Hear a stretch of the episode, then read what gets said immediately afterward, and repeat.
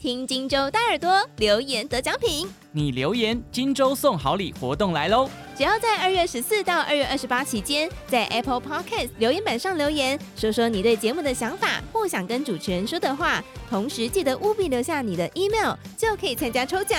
我们将在三月四号抽出二十位幸运听众，可随机获得一本荆州出版的好书，或是二零二二年精彩的《金周刊》新春特刊。更多详细内容也可以参考各节目的说明资讯栏哦。精彩好奖等你来抽！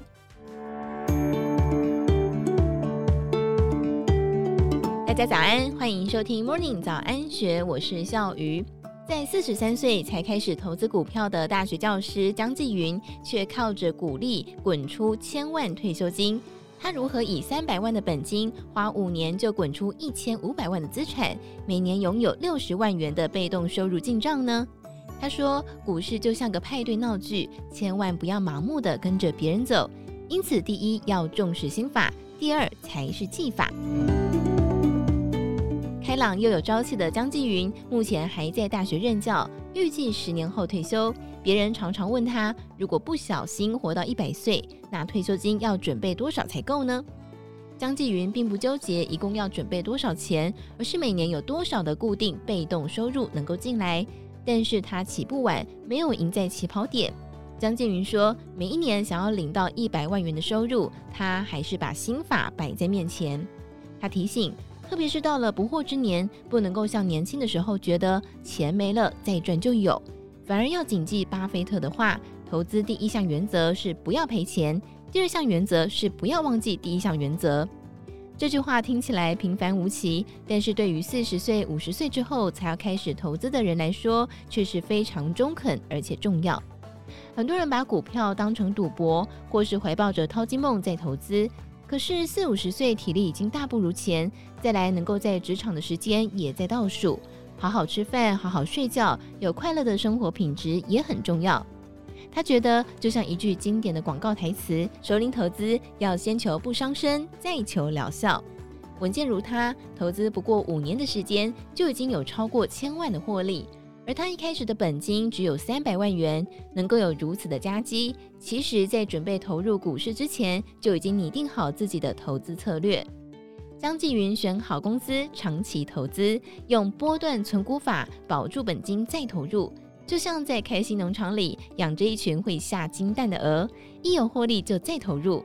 他笑称养儿防老已经过时了，他这个叫做养鹅防老。因为人的寿命越来越长，下定决心自己的退休金自己存，那么就要存好存满。所以他设定了一个目标，每一年要有一百万元的年退俸。他先大量阅读投资理财的书，再建立波段价差加股利再投入的模式，建置每年可以领到一百万元年退俸的被动收入系统。江继云说，他不需要神预测，不想做股市的暴发户。而是走新进致富这条路，因为他从年轻开始就看了很多人在股市大赚大赔，让他相信一个不变的真理，也就是慢慢来比较快。所以选好投资标的之后，就开始波段价差策略，在股票价格上涨的时候卖出，可以回收全部本金的张数，并且把剩下来的数量当成零成本的股票存下来，回收全部本金的好处，就能够重新逢低布局一次。由于要归零，重新开始，就会变得更加谨慎，也能够耐心等待机会，并不躁进。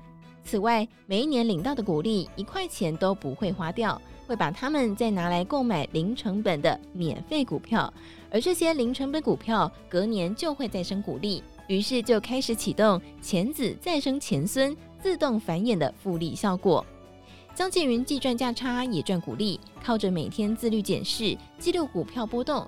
让他的金鹅们帮他生大量的金鹅蛋，但是如果发现公司的发展不佳，也会毅然换掉标的，坚持而不固执，彻底执行他的百万退休俸计划。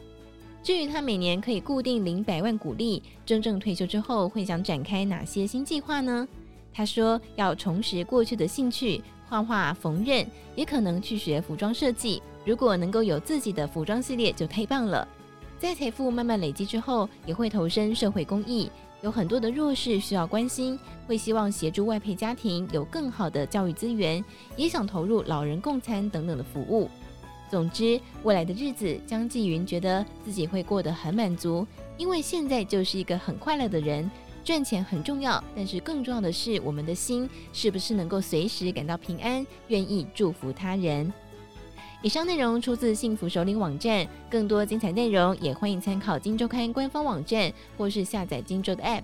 有任何想法，也欢迎留言告诉我们。祝福您有美好的一天，我们明天见，拜拜。